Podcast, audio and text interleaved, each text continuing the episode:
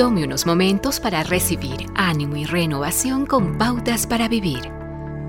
La frustración siempre será parte de la vida. Sin embargo, hay algunas cosas que puedes hacer para combatirla. Pauta número uno. Consulte a Dios antes de hacer planes. Es aquí que a menudo fallamos. Lo ignoramos. Formulamos nuestro plan, luego le pedimos que lo bendiga, o le pedimos que nos socorra cuando estamos en problemas en lugar de decir, Señor, ¿qué quieres que haga? ¿Lo que tengo en mente está en sincronía con tu voluntad y propósito para mi vida?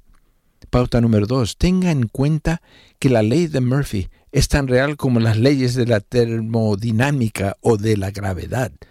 Si algo puede salir mal, saldrá mal. Así que aprenda a planificar el futuro. Si el plan A no funciona, tenga un plan B que le llevará a donde quiera llegar de una manera diferente. Pauta número 3. Sea realista. Algunas de nuestras frustraciones son el resultado de intentar lo imposible. Es mucho mejor tener metas alcanzables que tener metas poco realistas que siempre le frustran. Pauta número 4. Para evitar la frustración, actúe, no reaccione. Si no puede escalar una montaña, cabe un túnel o vaya alrededor, pero no se rinda. Pauta número 5. Arréglelo olvídelo. Si su auto es una fuente de frustración, estaciónelo y camine. Compre un nuevo auto o compre una bicicleta, pero si no puede arreglarlo, pídale a Dios que le dé la gracia para aceptar su situación.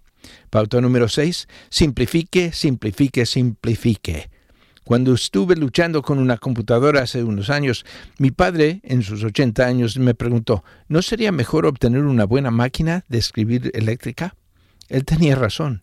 Si simplificaba la vida tanto como pueda, eliminará mucha frustración. Y pauta número 7.